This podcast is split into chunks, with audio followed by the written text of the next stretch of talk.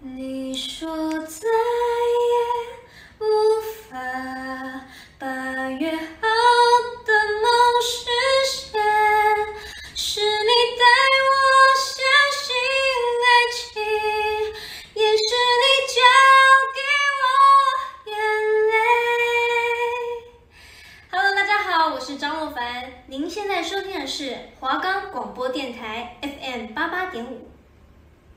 现在收听的是 FM 八八点五华冈广播电台。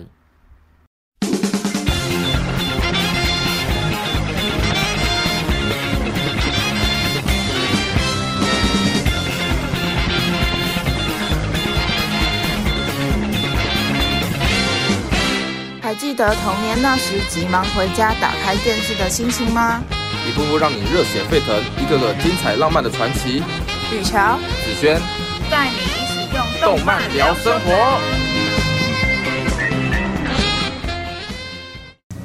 欢迎收听今天的动漫聊生活，我是主持人雨乔，我是主持人子轩。那我们的节目可以在 First Story、Spotify、Apple Podcasts、Google Podcasts、Pocket Casts、SoundOn Player 等平台上收听哦。搜寻华冈电台就可以听到我们的节目喽。那我们今天要跟大家介绍的是最近呃越来越火红的一部动漫。鬼灭之刃是，然后现在跟大家讲解一下为什么鬼灭之刃会这么的火，那么的红哦。鬼灭之刃在二零一六年开始在周刊少年 Jump 连载，就像慢火一样，逐步为两三年后的流行升温。去年四月，《鬼灭之刃》的电视动漫版推出之后，大获好评，漫画版也水涨船高。出版单行本的集英社内部二零一九年排行榜当中，《鬼灭之刃》仅次于《One Piece》海贼王，销量达到了一千零八十万册。步入二零二零年，《鬼灭之刃》真正爆发。二月十日，Oricon 的公信排行榜中，一周漫画排行榜创下就是前十名全部都是《鬼灭之刃》的这个历史记录。电影版在十月十六号在日本上映前，单行本销量突破了一亿。电影版上映之后，更是成为票房最快突破一百亿日元的作品。那我们就是由雨条来为我们介绍一下这个动漫的这个剧情走向是怎么样。好，那我就开始喽。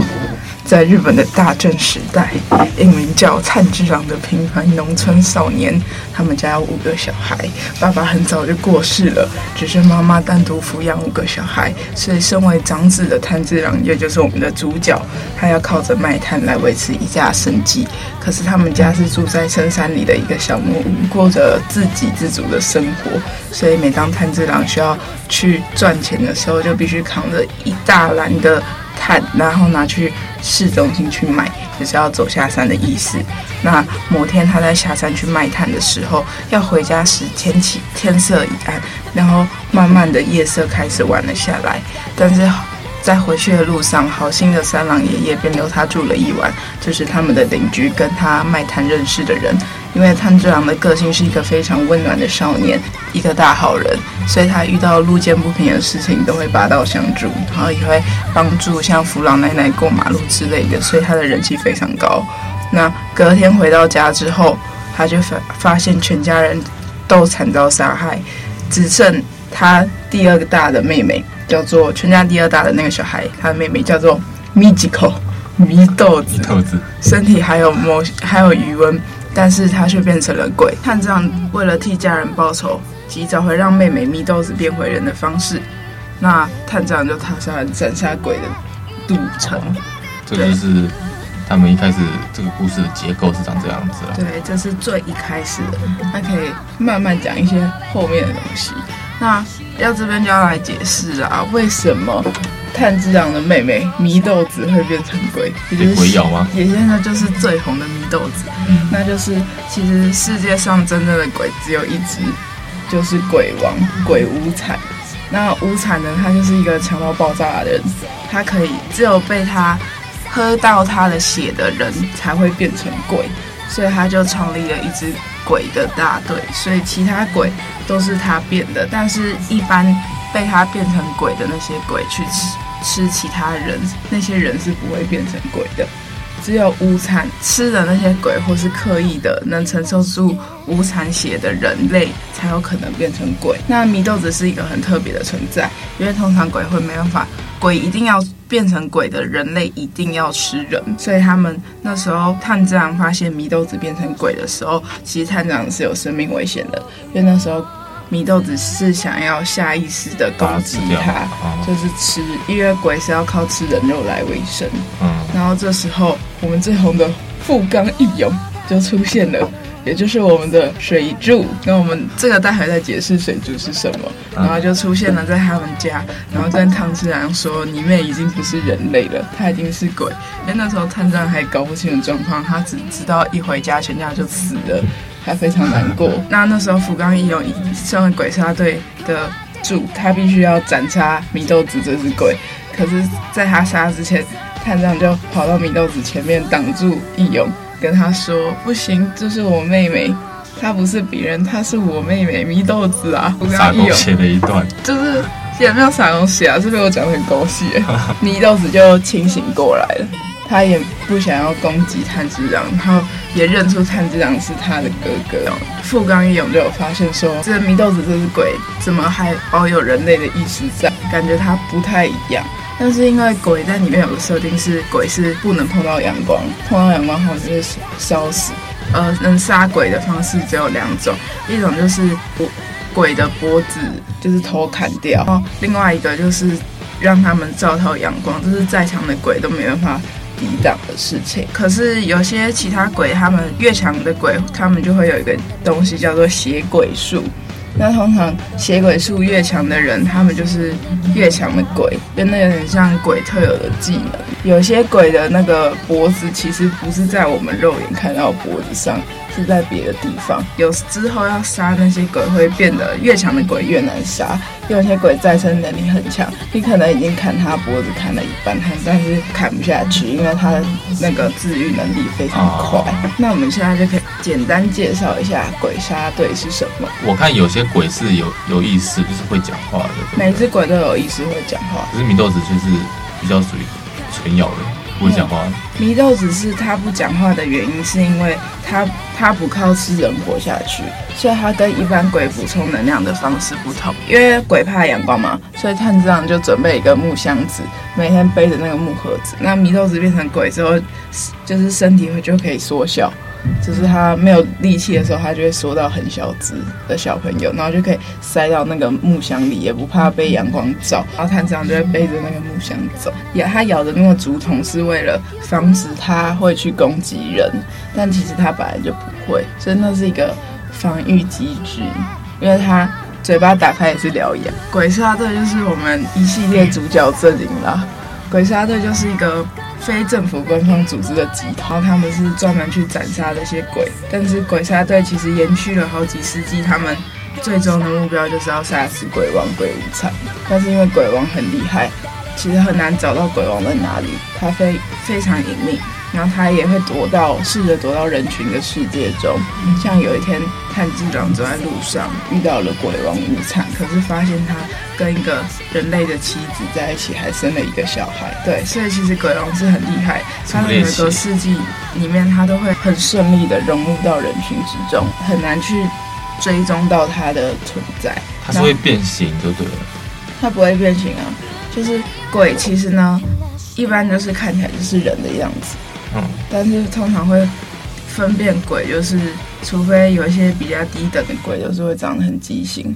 但是高等的鬼其实就是人形，因为其实鬼也都是人变成的。鬼杀队就像刚刚讲，是一个非政府的官方组织，但是他们这个地下势力却是非常庞大。但是要成为鬼杀队的队员是需需要经过考核的，所以前面几集可能就是炭治郎他完全没有接受过鬼的训练，他也是。就是杀鬼训练，他之前也是因为全家被杀死了，所以才有立志要要去铲除这些鬼，因为他不希望其他人也有跟他一样的遭遇，而且他也必须找回让妹妹变回人类的方法。介绍一下我们鬼杀队组织的那个利害关系好了，他们鬼杀队为一个家族，家族就是呃某一个家族，他们可以有预测未来的能力。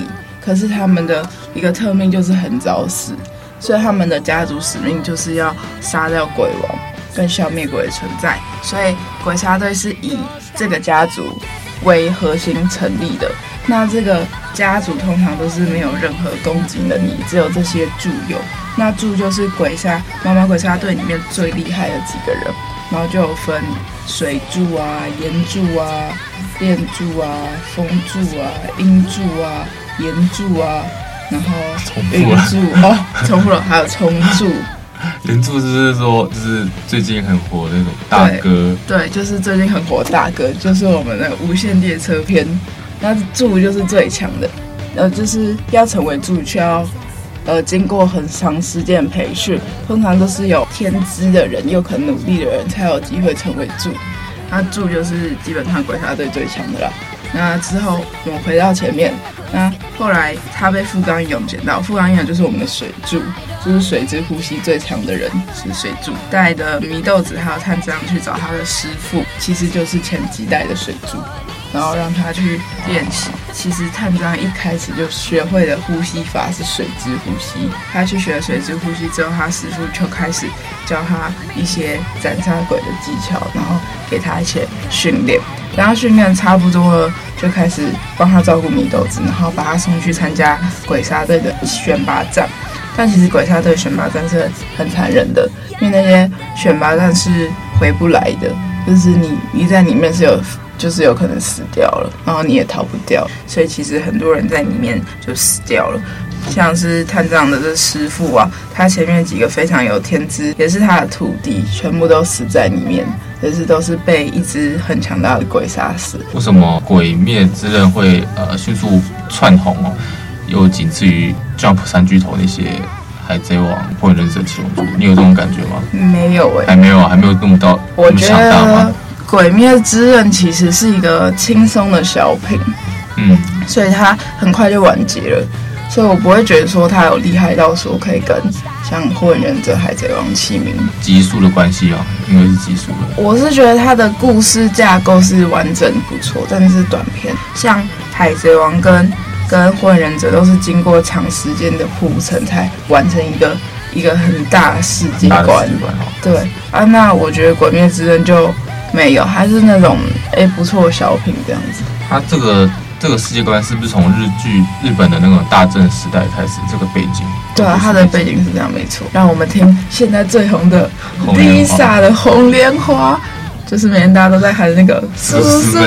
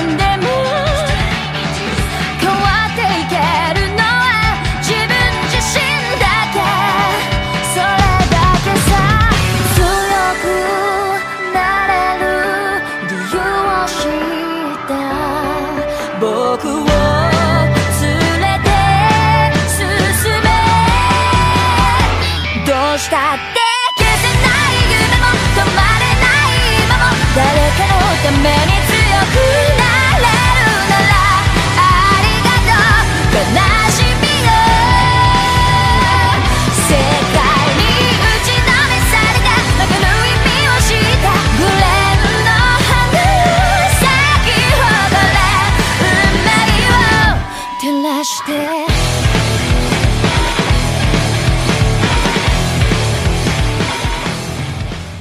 从漫画、电视动画到电影版的成功，日本媒体以天时地利人和来形容《鬼灭之刃》这一部漫画。然后关键的一部是由动画动画版的制作是由这个 ufotable 公司来制作，同时电影版也是由这家公司来制作。电视动画版确实把漫画里面的人物啊，还有服装设定等等制作得更为生动立体。此外，电视动画版第四话中，年号由明治进入大正时代。播出的时候，恰好是由平成时代进入我们现实生活中的这个令和时代。如果大家有这个概念的话，大概知道日本人这个年号的感觉，时代的变化是由这个什么年号啊来作为一个象征啊。这个年号梗迅速在社群媒体中传播，也带动了话题。我顺着作者作者喜爱的一些作品，听说作者喜欢喜欢的作品是有《银魂》啊，还有《JoJo》，这些都可以从《鬼灭之刃》看出一些雏形啊。然后《鬼灭之刃》融合这些元素，再创造一个崭新的故事，比如说人类与非人类的对抗啊，或者是日本历史的舞台开展这样子。那雨乔跟我们介绍一下。我们《鬼灭之刃》里面有什么呼吸法？是不是？那《鬼灭之刃》之中，鬼杀队剑士所掌握的呼吸法设定，就是让人类角色以普通的肉身之躯，可以跟那些强大的鬼一较高下。因为鬼的身体素质变成鬼之后都非常强悍，他们的治愈能力也是很可怕。那他们这样子可以一较高下。那其实鬼杀队的。从古至今，它的起源其实是从一个人身上开始。那个人叫元一，他就是世世界上最强的鬼，嗯，鬼杀队队员。然后他所用的日之呼吸，这个这套呼吸法跟刀法，那日之呼吸无非就是最强的呼吸，也是从。最原始的东西，但其实鬼王的时候差点被元一杀掉。其实元一是完全有能力可以杀死鬼王，但鬼王也是因为意识到有像元一这种存在，所以他才会开始躲起来。不然以前的鬼王是很猖狂的。那元一因为他就是自然的老死了，到八十几岁过世了，不然他其实就会一直就是如果他在的话，鬼根本没办法那么猖狂，因为元一太强了。甚至元一在他死前，有把他的这个日之呼吸法传给一个，呃，路上经过的邻居家。那那个邻居家呢，就是有收留他住一晚，在他漂泊的时候。那这个邻居家，也就是我们男主角炭治郎的祖先。所以炭治郎其实他们家以前祭祀所跳的舞，就是他爸，他看着他爸爸，呃，祭祀跳的舞，其实就是日之呼吸的步伐。跟剑法还有呼吸法，对，然后那我们就来介绍一下什么到底什么是呼吸法。就像你霍元者有那种查克拉那种感觉，气功，对，他们呼吸就是就是会根据自己属性的不同，所以去调整。但是其实所有的呼吸都是源自于日之呼吸。所以其实日之呼吸就是初始，其他的呼吸都是从日之呼吸衍生而来的。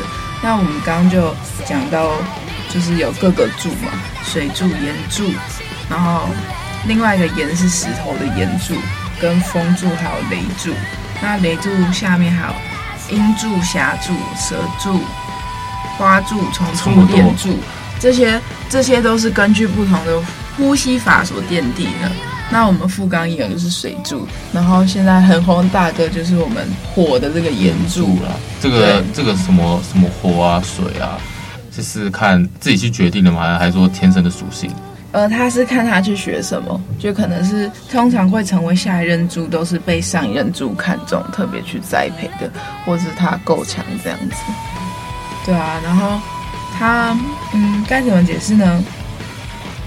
他就是他们有一套。呼吸法叫做全集中呼吸。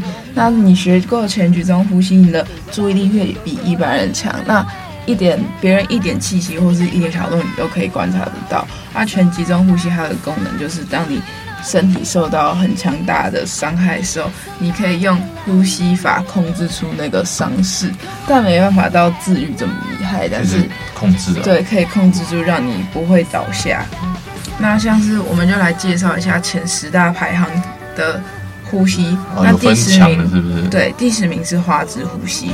那花枝呼吸是水之呼吸的分支，就是剧情中我们有个角色叫做呃丽花落香奈乎，就是现在很有名的那个蝴蝶，有一个蝶柱嘛，啊，蝶柱的的的继子就是这个香奈乎。他曾使用花枝呼吸的奥义，叫做彼岸朱眼。那时候是打，像我们鬼也有分排行啊，就是鬼有分前面几个排行是叫下旋跟上旋。下旋是稍微就是比较强的鬼，但是上旋是最强的。然后他们有分下旋一、下旋二、下旋三、下旋四这样子。那一就是最厉害的。然后下旋完还有上旋，上旋几、上旋几、上旋几。那上旋一也是最厉害的，就是这样排序的。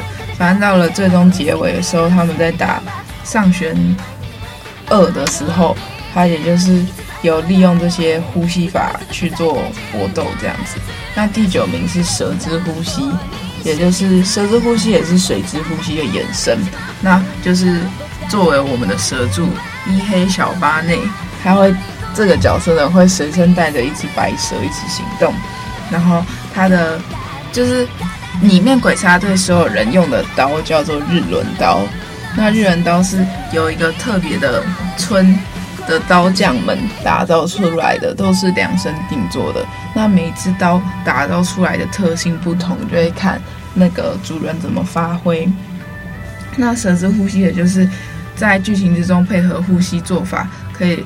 做出如大蛇般长距离的斩击，甚至从细缝的死角攻击，也能大范围将那个很多鬼击杀。那第八名就是我们的侠之呼吸。那侠之呼吸呢，是我们的风之呼吸的衍生，有侠柱，我们的石头五一郎。这个天才剑士，他非常年轻，所掌握。那霞柱在速度跟攻击范围内取得平衡。那像剧情中有曾经设定过一个叫做“霞之呼吸第七型”，它被设定为敌人从未见识过技术，可以在云雾中消失、消失、快速移动的呼吸法，就是石头无一郎的独创。所以他们的呼吸法其实有分好几式，什么？一型啊，二型啊，三型啊，四型啊，然后每型都很帅。但是根据人还会，他们可能会继续延伸这些呼吸法，然后自己发明新的招式。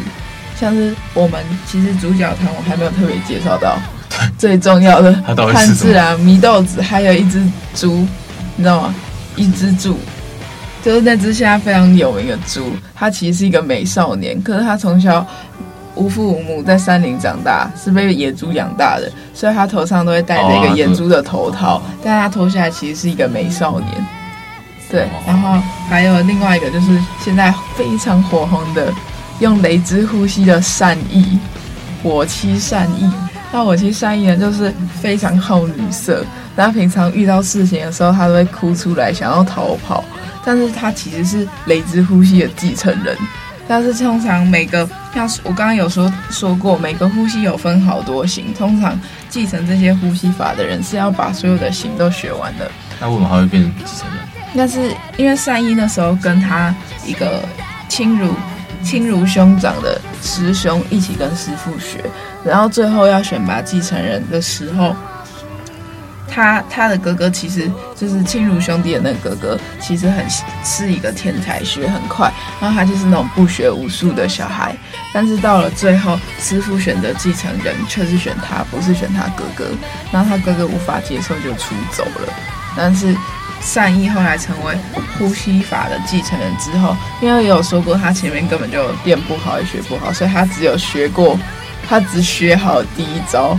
就是一字形，雷之呼吸一字形，其他他都不会，这是非常不正常的一件事情。他哥哥会不会变反派？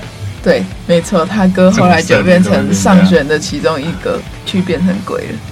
那我们其实上弦一也是，就是上弦一不是鬼王，上弦一是我刚刚说到日之呼吸创始者元一的弟弟，因为元一的弟弟也是反派。就是他还无法接受自己哥哥那么强大，他是立志要成为最强的剑士，但他发现人类已经到了极限，所以要变成鬼才可以变得更厉害，这样子。这些元素好像都都在其他动漫都会出现的感觉，蛮像的。但是那个野猪也就是非常脾气火爆啊，做事很冲动，但是也没有到那么笨。那善意呢，就是那种很狡猾，他只喜欢女生。所以他只要看到女生就会发情，但是其他人呢，他只要是男生他都讨厌。然后他剧情中他最喜欢的就是呃男主角的妹妹米豆子，所以他就誓死要保护米豆子。对，然后但是他善意有一个反差，也是因为他人气会有那么高人气的原因，就是他平常看起来废废的，可是呢遇到鬼杀队，他通常看到鬼他就会哭出来，都说要逃跑。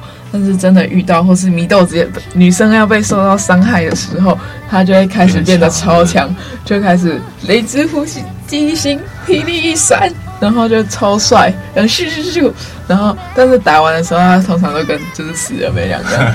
但最后最精彩的一幕其实是，后来他们要去跟鬼王打的时候，势必要先跟上弦打一番嘛。就后来他面对到的上弦就是他的哥哥，就是也一样跟他同用雷之呼吸的继承人，只是他哥哥变鬼之后，用雷之呼吸的方式就会变得更强。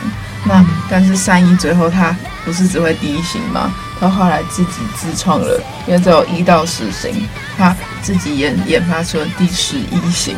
嗯，但是那第十一星也非常的厉害，他也是用了这第十一星打赢他的哥哥。可是打赢他的时候，他爷爷是半死不活了。对，所以从这个鬼灭之刃的形成到炙手可热的呃这个过程啊。背后我们可以看到作者本人有那个一些有趣的故事发想，也可以看到日本的动漫文化已经形成一个庞大的资料库，就是说这个《鬼灭之刃》有掺杂了很多其他动漫的元素啊。三十一岁的作者也从这边元素，也从这些元素里面成长，然后反过来选择一些元素并加以创新啊。这些文化的长期累积而成，就是我们呈现在我们眼前这个超人气动漫《鬼灭之刃》。这样的结果了，但其实《鬼灭之刃》真的是蛮好看的，它会有给我们很多正向的力量，像是主角炭治郎全家死了，他也不会就是怨天尤人，他虽然很自责，但是他会希望其他人不要有跟他一样的遭遇而加入鬼杀队。那其实鬼杀队大部分队员也都是因为家人惨遭被杀害，所以才自愿奉献。那有些人没有那么强的战斗能力，他们就可能会当后勤人员。但是其实只要在鬼杀队，都是要抱着有生命危险的意识去做，不然根本就是做不下去。因为面你单独以人类之姿面对这么强大的鬼，其实也是就是很难的啦。对啊，我看你根本对这个《鬼面真的》很有心得，好像讲不完的感觉。对，真的讲不完哎。而且那个就是最近那个电影版，我们今天的节目就到这边。好，谢谢大家，拜拜，拜拜。下次记得还要收听我们的动漫聊生活，再见。